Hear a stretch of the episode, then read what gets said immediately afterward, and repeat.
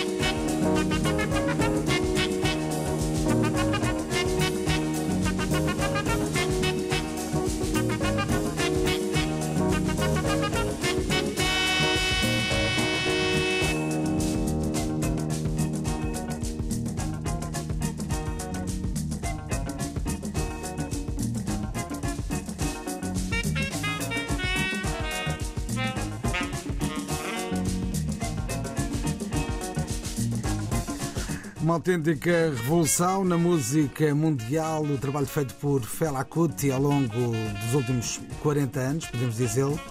As escolhas do Dr. Adriano Malalane também na música, nesta edição semanal do Consultório Jurídico. Como é que eu posso fazer para me legalizar? Um contrato de trabalho pode ser feito por um dia, pode ser feito por um mês. Existe liberdade na fixação do prazo de duração do contrato de trabalho. Consultório Jurídico. Vamos lá ao tema da semana. Hoje falamos sobre os direitos dos inquilinos eh, no momento da alienação de um determinado imóvel por parte do senhorio. Bom dia, Nuno. Bom dia, ouvintes. Uh, o tema do consultório jurídico de hoje, mais uma vez, tem que ver com a matéria do arrendamento para fins habitacionais. É uma matéria bastante controversa, já o temos dito aqui, porque estão em causa interesses potencialmente conflituantes. Os interesses do senhorio, que dispõe de um imóvel, de uma habitação, que cede ao seu inquilino através de um contrato de arrendamento que, de acordo com a lei, tem que ser celebrado por escrito. Celebrado por escrito justamente para minimizar uh, os potenciais ou possíveis divergências que seguramente aparecem ao longo do tempo de cumprimento do contrato.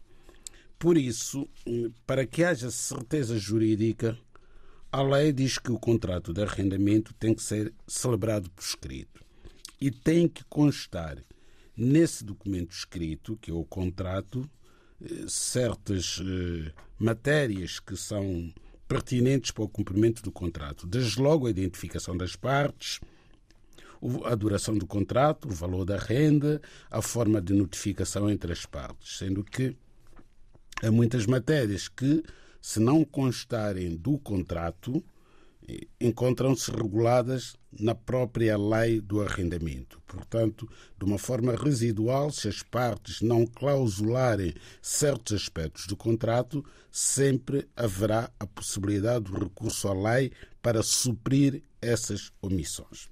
Bom, mas eh, o consultório jurídico de hoje vai tratar especificamente da questão da alienação do locado. O locado é o imóvel arrendado.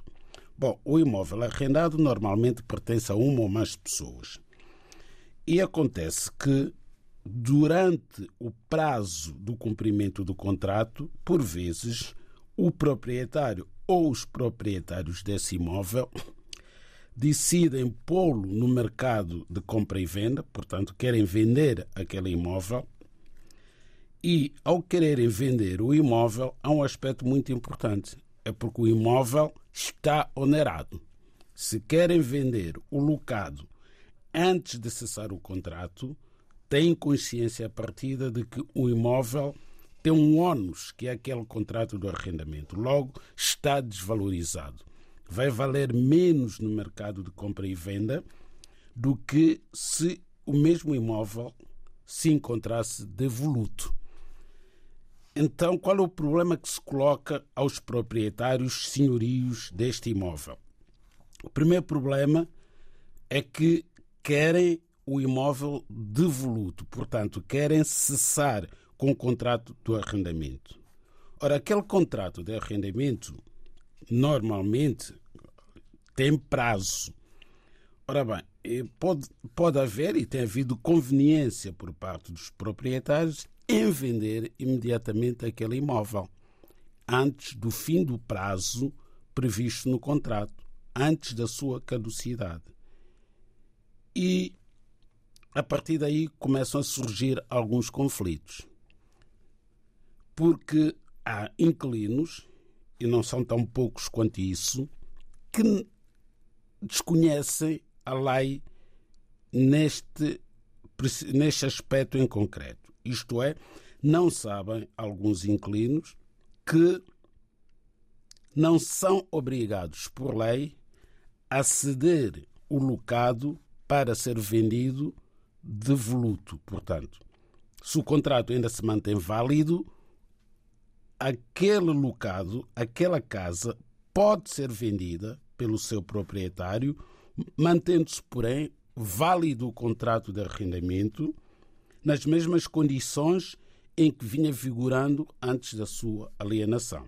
E mais, para além de terem o direito de continuar a viver naquele locado, o inquilino ou os inquilinos que o habitam têm o direito de preferência, têm um direito chamado direito de preferência na aquisição daquele imóvel, na compra daquele imóvel, desde que se encontrem a viver há pelo menos três anos como inquilinos. Isso significa que o senhorio está obrigado a vender em primeiro lugar o senhorio está obrigado a vender, em primeiro lugar, o imóvel ao seu inquilino, caso o inquilino o queira comprar, nas condições em que vai vendê-lo a terceiro. Esta obrigação implica que o senhorio deve, desde logo, escrever uma carta registrada com aviso de recepção para o seu inquilino, a informá-lo de que vai alienar aquele imóvel e das condições de venda. E tem que, se o inquilino não preferir aquele imóvel, isto é, se não comprar porque não lhe interessa comprar, o senhorio não pode, mais tarde, ir vender a terceiro noutras condições que não nas condições que constam da notificação para o exercício do direito de preferência pelo seu inquilino. O consultório jurídico da RDB África está cada vez mais perto de si. Envie as suas dúvidas ao Dr. Adriano Malalane através do e-mail consultóriojurídico.rtp.pt e ouça as respostas ao sábado ao meio-dia na RDP África. Consultório Jurídico. Estamos aqui para ajudar. Podem continuar a enviar as vossas mensagens agora através do WhatsApp. O número é o habitual 00351 e depois 96712 5572. Também podem enviar e-mails para o correio eletrónico consultóriojurídico.rtp.pt. Daqui a instantes vamos começar a responder aos ouvintes da RDP África. Agora a música de Atanásio Adjoen, viajamos ao álbum Cidade Quente e com a versão 2021 de Preta de Guiné.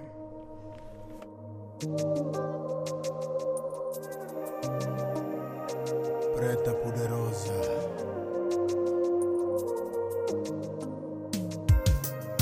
Bajuda, kata misti pabu panyara ibadimi, kata misti pabu sta triste kumi, ainha corso. Bajuda preta bonita, mbutene tudo de minger, por espírito de na mundo dia oso, Bajuda preta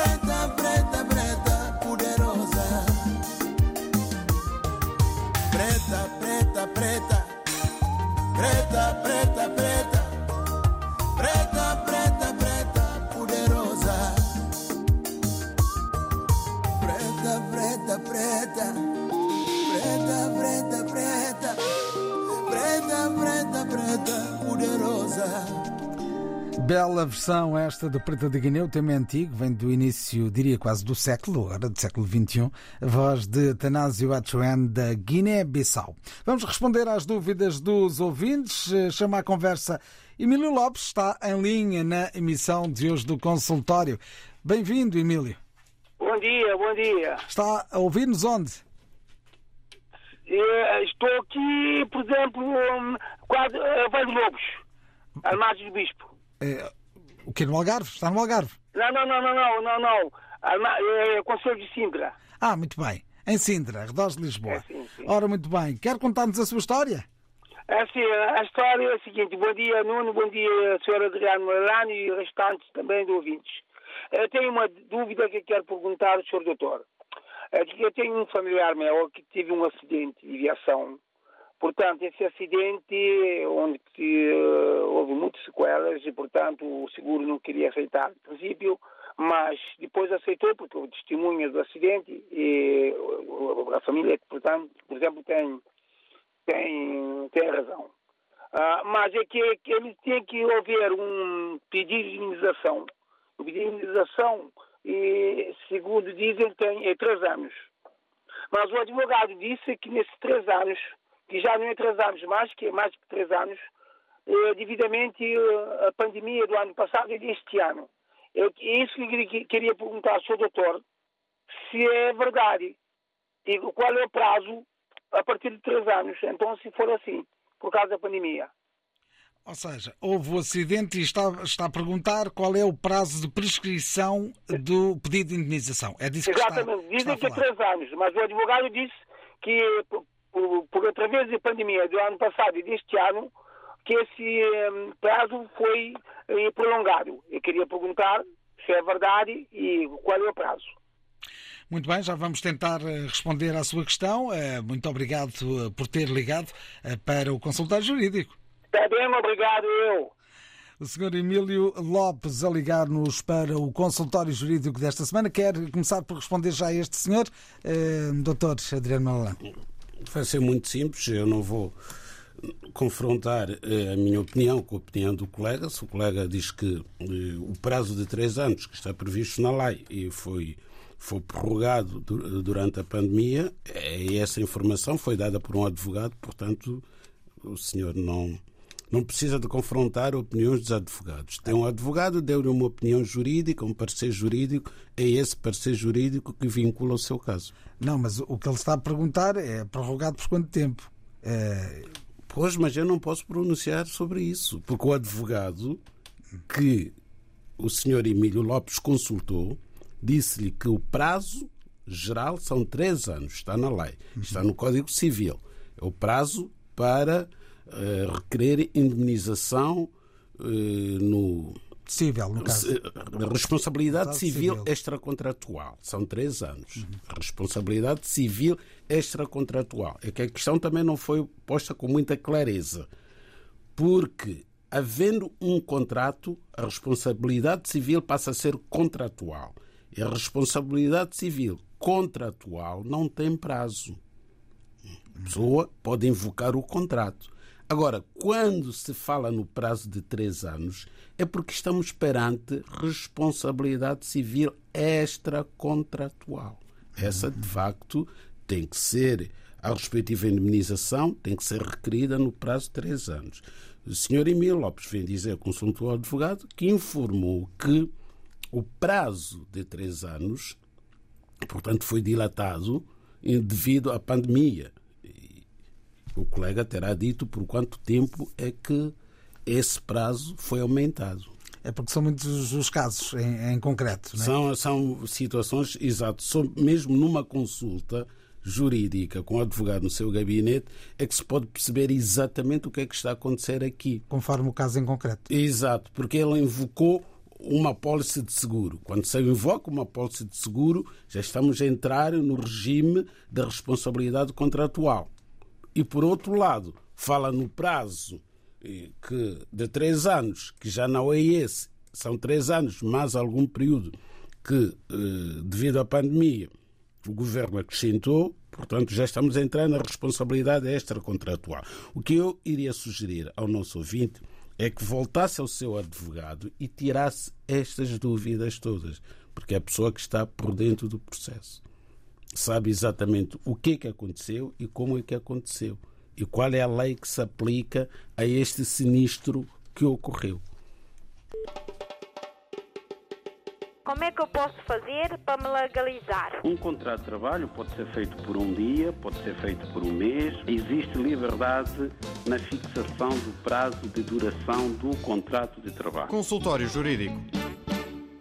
Vamos agora até Moçambique, onde está o ouvinte Elcídio Eugênio, que através de e-mail e através eh, do eh, endereço eletrónico consultóriojurídico.rtp.pt eh, coloca a seguinte questão: Quais os procedimentos para adquirir visto para viajar até Portugal e para efeitos laborais? Ou seja, pretende trabalhar em Portugal. Pois, exatamente. A questão é muito clara Estamos aqui perante uma dúvida em relação ao visto de trabalho.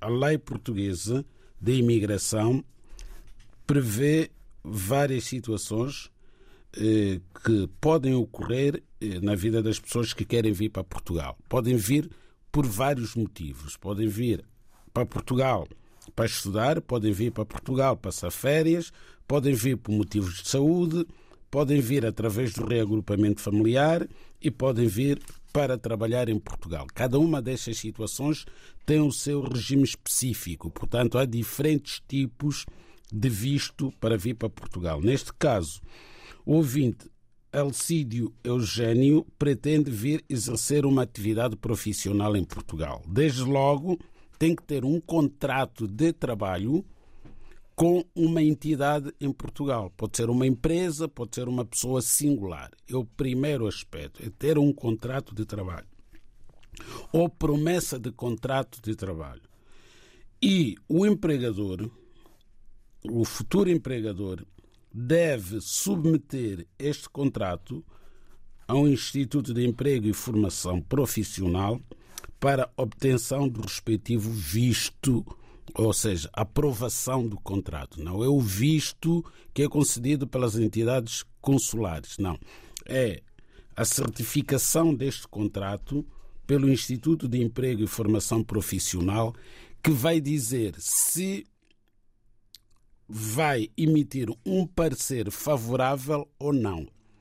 E o parecer favorável que deve ser emitido pelo Instituto de Emprego e Formação Profissional depende de vários requisitos, um dos quais é a prova de que em Portugal não existe ninguém com as mesmas qualificações que possa ocupar aquela vaga. Portanto, tem que fazer a oferta da vaga que vai ser ocupada pelo candidato que está em Moçambique, primeiro no mercado de trabalho nacional só se aquela vaga não for ocupada por ninguém e não existir ninguém em condições de poder exercer aquela atividade, é que o Instituto de Emprego e Formação Profissional irá emitir um parecer favorável.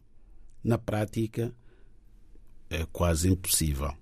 Temos muitas pessoas desempregadas em Portugal com autorização de uh, residência ou com nacionalidade portuguesa, portanto, têm sempre preferência na admissão em relação a um candidato que está no estrangeiro. São circunstâncias muito especiais é que podem justificar a contratação de um trabalhador fora do país. Portanto, acontece por vezes, eh, quando estamos perante uma atividade profissional altamente especializada, por exemplo, médicos, não é? Há empresas, hospitais em Portugal que vão aos Estados Unidos, vão à Alemanha eh, e vão contratar um determinado especialista eh, para aquela patologia. Agora, estes empregos normais que nós, cidadãos comuns, exercemos no dia a dia, é muito difícil, mas pode ser que no caso do Elcídio Eugênio, de facto se verifique essa especificidade que justifique a vinda dele para Portugal. O consultório jurídico da RDB África está cada vez mais perto de si. Envie as suas dúvidas ao Dr. Adriano Malalane através do e-mail consultóriojurídico.rtp.pt e ouça as respostas ao sábado ao meio-dia na RDP África. Consultório Jurídico. Estamos aqui para ajudar. Estamos aqui para ajudar e agora conversamos com a ouvinte Celeste Moiana. Boa tarde, bem-vinda. Bom dia, obrigada. Oh, bom dia. Pela atenção, bom dia. Ora viva, conte-nos a sua história. Onde é que nos está a ouvir, primeiro de tudo? Eu estou em Lisboa. Em Lisboa, muito bem. Então, Sim, e é o seguinte, eu tenho um problema de saúde grave eh, e eu não estou satisfeita com o atendimento dos médicos de incapacidade de saúde. O meu problema de saúde é fibromialgia. Dizem que não tem cura, é crônica e eu sofro todos os dias com dores. E cresceu, apareceu um quisto na palma da minha mão direita. Eu pedi que me dessem, por não conseguir trabalhar, eh, um- uma junta de saúde. Eu fui, fui sim, senhora, ah, a essa consulta de incapacidade de saúde. Lá os médicos, eles viram que a minha mão está com quisto e eu tenho esse problema grave. E não tenho só esse. Eu tenho problema de coração, hipertensão. E eles recusaram, recusaram a minha incapacidade de saúde e eu preciso de ajuda. Ora bem, eu só tenho 80 euros para viver. Como é que eu vou viver, meu Deus? Se o, o quisto está visível, está na minha mão, toda a gente vê. Eu tenho fibromialgia, são dores todos os dias, eu não consigo trabalhar. E eles sabem que eu não consigo trabalhar, ainda dizem que é grave, que não tem medicamento. Eu não estou a fazer medicação para fibromialgia. E o quisto está aqui na minha mão que não me deixa trabalhar e eles não me ajudam. Se, tá, se algum médico me está a ouvir, pelo amor de Deus, ajude-me. 80 euros para viver, para tratar neste caso em concreto, aqui no, aqui no consultório jurídico, a ajuda que nós podemos eh, dar é uma ajuda jurídica, não é? Eh, Podemos pedir aqui o conselho ao Dr. Adriano Malalane eh, se é possível pedir uma junta alternativa ou contactar outro tipo de serviço. É esse, talvez, o pedido de informação que pode ser mais útil nesta fase. Um médico, sim. Muito obrigado por ter ligado. Um médico. Boa tarde, muito obrigado por ter ligado. Obrigada. Vamos então tentar esclarecer minimamente e tentar ajudar de, de alguma forma esta nossa ouvinte. Doutor, o que é que lhe parece? Pois, isto é uma, uma situação de natureza social, mais do que um problema jurídico. É um problema social, é um problema médico, não é? Portanto, a ouvinte foi submetida a uma junta médica e a junta médica eh, não lhe decretou incapacidade para trabalhar.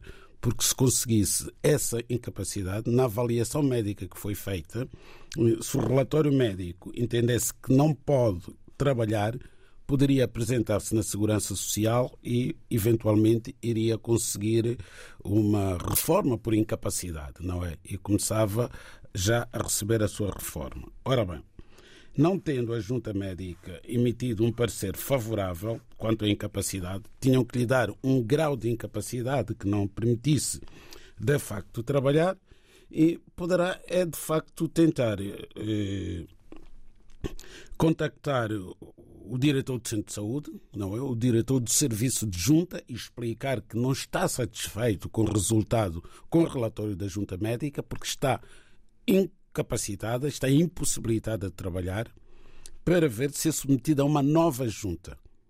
Tem que requerer uma nova avaliação, uma nova junta médica. E, ao mesmo tempo, deve tentar contactar a assistente social da Câmara Municipal da sua área de residência. A senhora reside em Lisboa, tem que ir à Câmara Municipal de Lisboa e, junto de uma assistente social, colocar esta questão, que é para ser acompanhada também nesse processo de junta médica por uma assistente social, porque sozinha vai ser muito difícil conseguir este resolver esta questão. E também esperar que do apelo que acaba de ser feito e pela nossa ouvinte resulte uma ajuda, seja de uma instituição, da Santa Casa ou dos médicos que eventualmente possam estar a ouvir o nosso programa e possam querer contactar a senhora eh, Celeste Moiane e dar-lhe ajuda neste gravíssimo problema de saúde e social também que ela está a viver. Porque não é só a questão da doença, é também a questão social de, de, de, da, da sua própria subsistência com um rendimento tão baixo que não dá para viver.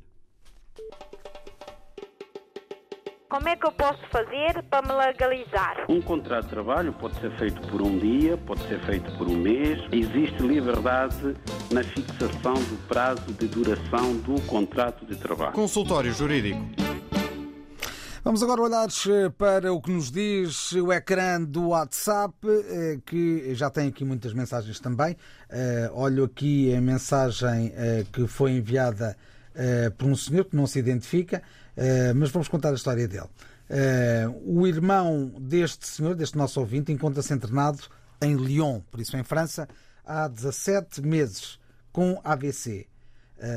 É, tem nacionalidade portuguesa adquirida e quer trazer os filhos que estão na Guiné-Bissau, filhos menores, para Portugal. O senhor, nosso ouvinte, afinal diz o nome, chama-se Cadete. Uh, nós perguntámos com quem ficariam as crianças, uh, se tem rendimentos em Portugal e se tem esposa em Portugal. Uh, a resposta também já temos. ele tem três irmãos que estão a trabalhar em Portugal, mas dois estão à espera de manifesto. Neste momento, ele está à espera de receber uma indenização em França porque foi trabalhar para este país. Uh, pergunto, doutor eh, Adriano Malalane, nestas circunstâncias, o que fazer? Bom, uh, o nosso ouvinte que está em França, está doente, sofreu um AVC e está há 17 meses no hospital e tem filhos menores no seu, no seu país de origem. Não sei se ele identificou o país para sermos mais específicos. França. Não, não, o país de origem do, do, do senhor que está em França. Tem filhos no na, Guiné-Bissau. Na Guiné-Bissau. Na Guiné-Bissau e ele tem nacionalidade portuguesa. portuguesa. Ok. Bom, desde logo importa explicar que eh, os cidadãos naturalizados portugueses não têm direito ao reagrupamento familiar. O reagrupamento familiar é um regime jurídico que permite que os cidadãos estrangeiros residentes em Portugal com autorização de residência possam trazer dos países de origem os seus familiares. E esses familiares estão identificados na lei, é o cônjuge, são os filhos menores, etc., enteados. Agora, neste caso, de facto, não há lugar a reagrupamento familiar. O reagrupamento familiar é tratado no CEF e se o senhor que está em França for ao CEF pedir reagrupamento familiar, o CEF dirá: não, o senhor não tem direito ao reagrupamento familiar porque é cidadão português. Como cidadão português, tem direito a trazer os seus filhos para Portugal a todo o tempo. Não tem que apresentar um pedido ao CEF.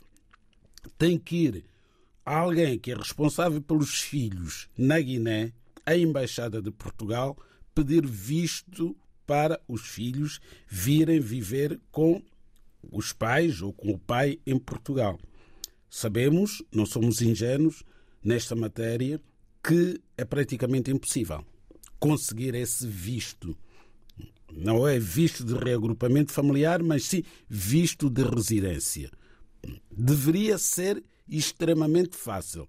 Bastaria levar os documentos de identificação das crianças que provam que são filhos de um cidadão português e, na hora, obter visto de residência para os menores virem para Portugal. Mas não é assim tão fácil.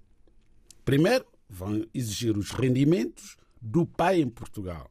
Vão exigir no Consulado de Portugal a prova de que o pai tem condições de habitação para receber os seus filhos. E vão exigir também a autorização da mãe das crianças. A mãe das crianças tem que autorizar que os filhos venham para Portugal. É um processo complicado. O que é que, em alternativa, poderá este senhor fazer? Em alternativa, deve dar entrada ao pedido de naturalização das crianças através do artigo 2, mesmo estando na Guiné. Vai ser necessário mandar para Portugal as certidões de nascimento devidamente legalizadas, autorização da mãe das crianças e cópia do documento de identificação dessas crianças e dar entrada a um processo de naturalização. Porquê? Porque estamos perante um cidadão português naturalizado e quando se naturalizou, provavelmente os filhos já eram nascidos, logo não são portugueses. É preciso que seja requerida, ao abrigo do artigo 2 da Lei da Nacionalidade, a nacionalidade portuguesa para as crianças. Quando receberem a nacionalidade portuguesa, então será muito mais fácil, porque será bastará apenas pedir o cartão de cidadão e o passaporte português no consulado de Portugal em Bissau e, nesse caso, as crianças viajam. Como é que eu posso fazer para me legalizar? Um contrato de trabalho pode ser feito por um dia, pode ser feito por um mês. Existe liberdade na fixação do prazo de duração do contrato de trabalho. Consultório Jurídico. Estamos no consultório jurídico, respondendo às dúvidas eh, jurídicas dos uh, ouvintes. Uh, há aqui uma pergunta do ouvinte João António, através de WhatsApp. enviou uma mensagem para o 967125572, 967125572, e a dúvida é a seguinte. gostaria de saber se um reformado que está a trabalhar a recibos verdes tem de descontar para a Segurança Social e também para as finanças. Bom, o João António tem esta dúvida que consiste em quê? Em saber se uma pessoa que já está a receber a sua reforma, está reformado, portanto, a reforma da Segurança Social, e que, justamente porque as reformas são baixas em Portugal, todos nós o sabemos, está eh, a trabalhar através de recibo verde, portanto, emite recibos verdes no fim do mês deve continuar a fazer descontos para a segurança social e também pagar o imposto às finanças. Bom, descontos para a segurança social não, porque já está reformado. Portanto, já foi fixada a sua reforma, a sua carreira contributiva chegou ao fim na segurança social, mas deve, de facto, pagar eh, as finanças e no fim do ano não é? Vai apresentar uma declaração às finanças em que o, a receita obtida ao longo do ano, que é comprovada pelos recibos verdes emitidos, essa receita será objeto do imposto em sede do imposto de pessoas singulares. Portanto, vai pagar o IRS em função da receita global obtida ao longo do período em que emitiu os recibos verdes. Foi o período de um ano. Sendo que, se a receita eh, for superior a 10 mil euros, aí já tem que ter uma contabilidade organizada e passar a pagar de 3 em 3 meses, não ao fim do ano. Como é que eu posso fazer para me legalizar? Um contrato de trabalho pode ser feito por um dia, pode ser feito por um mês. Existe liberdade na fixação do prazo de duração do contrato de trabalho. Consultório Jurídico. Estamos de novo ao telefone e agora com o ouvinte Valdemir Bengala. Boa tarde. Boa tarde, Nuno. Como Ora, é viva. Tudo bem, obrigado. E consigo também? Está bem, estou bem, graças a Deus. Está tudo bem. Ora, está. Está a ouvir-nos onde? Eu estou concretamente no centro de Seixal. Seixal. Seixal, margem sul do Tejo. Margem sul do Tejo. Olha, é a sua oportunidade. Conte-nos a sua história. Yeah, yeah. Antes de mais, um bom dia, Dr. Malam, por ter nos estado a nos ajudar muitas vezes em momentos difíceis. Eu desde já agora uma boa feira para ele. E para todos os ouvintes também que está tá à escuta. Eu quero perguntar ao Dr. Malami, Malami uma coisa. Eu não sei se é correto. Eu eu tenho estado a ver no, no, na rede social, principalmente Facebook, algumas pessoas que estão que, que tá, tá cá em Portugal e vivem irregular. E elas têm estado a, a, a sair, tem, à espera de CEF, mas sai, vai para o país deles e voltam. E não sei, então por isso eu também queria, né? Não sei, eu, eu queria ir para a África um dos palopes, queria ir para a minha terra. Então eu queria saber, doutor Malani, se, há, se, se com, com, aquele decreto que diz que qualquer cidadão, que eu ouvi também, não sei se, se, se é verdade, que tem documento dentro da CEF, tem direito a qualquer um cidadão que, tem, que, que, já está, que já está documentado aqui em Portugal. E eu queria saber se tem uma facilidade de, se eu puder, se eu consigo sair, eu faço desconto, faço tudo, tenho, uma, tenho um certificado de acesso, mas estou à espera, está tá tudo feito, está tudo parado. E tem como ir para e voltar sem problema, sem ter problema no aeroporto. Isso é que é a minha pergunta, doutor Malalane. E um bem-aja a vocês todos aí. Ora, está. Está colocada a questão. Muito obrigado por ter ligado. Vamos ouvir a opinião do doutor Adriano Malalane. Pois bem, eh, temos aqui o senhor Bengala faz-me uh, lembrar um professor meu que dizia que todas as perguntas são pertinentes, as respostas é que por vezes não são. Portanto, estamos aqui perante uma pergunta pertinente, que é saber se um cidadão estrangeiro em Portugal, em situação irregular, pode sair para o seu país e voltar quando bem o entender. Bom, é óbvio que não que isso não existe. Não é só em Portugal, em qualquer país da Europa, uma pessoa que está em situação irregular nesse país pode sair desse país a todo o tempo. Não há nenhum impedimento. Se a pessoa não está presa a cumprir uma pena de prisão, quando quer sair do país onde se encontra, mesmo em situação irregular, só comprar uma passagem e apresentar-se no aeroporto e vai para o seu país. No que diz respeito ao regresso, já é outra questão.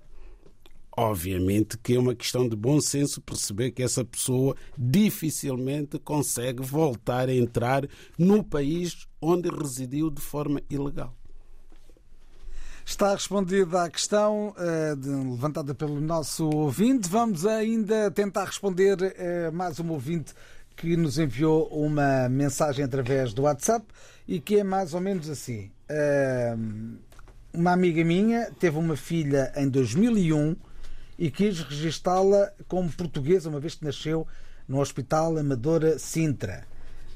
No registro, como ela é angolana, disseram que primeiro tinha que ir ao consulado e depois ir ao registro para ser portuguesa. Resultado, não conseguiu e agora a filha tem 19 anos e não sabe o que fazer. Uh, só, só agora é que o consulado permite tirar o registro criminal angolano, também para ela ser portuguesa. Como é que resolvemos um caso destes? Bom, manifestamente estamos perante um caso eh, de uma informação que foi mal dada. Desde logo, esta senhora, quando teve a filha, era angolana e, ao que parece, continua angolana. Logo, a filha não podia ser portuguesa, só pelo facto de ter nascido no Hospital Amadora Sintra. Portanto, não reúne os requisitos para ser portuguesa. No dia em que a mãe ficar portuguesa, a filha já terá completado 18 anos, também não pode vir a ser portuguesa pela mãe. O que tem que ser feito aqui é tratar da autorização de residência para esta menina de 18 anos e quando tiver 5 anos de residência legal, ela poderá naturalizar-se portuguesa por direito próprio. Já não o pode fazer através da mãe, que por sua vez também não é portuguesa. O facto de ter nascido em Portugal não lhe garante o acesso à nacionalidade portuguesa em 2001. Hoje já seria portuguesa. Se essa criança tivesse nascido de 2020 em diante, já nascia portuguesa. Mas antes de 2020, era necessário que a mãe estivesse a residir legalmente há cinco anos à data do nascimento da criança, o que não acontecia. E assim estivemos no consultório jurídico. Como é que eu posso fazer para me legalizar? Um contrato de trabalho pode ser feito por um dia, pode ser feito por um mês. Existe liberdade na fixação do prazo de duração do contrato de trabalho. Consultório Jurídico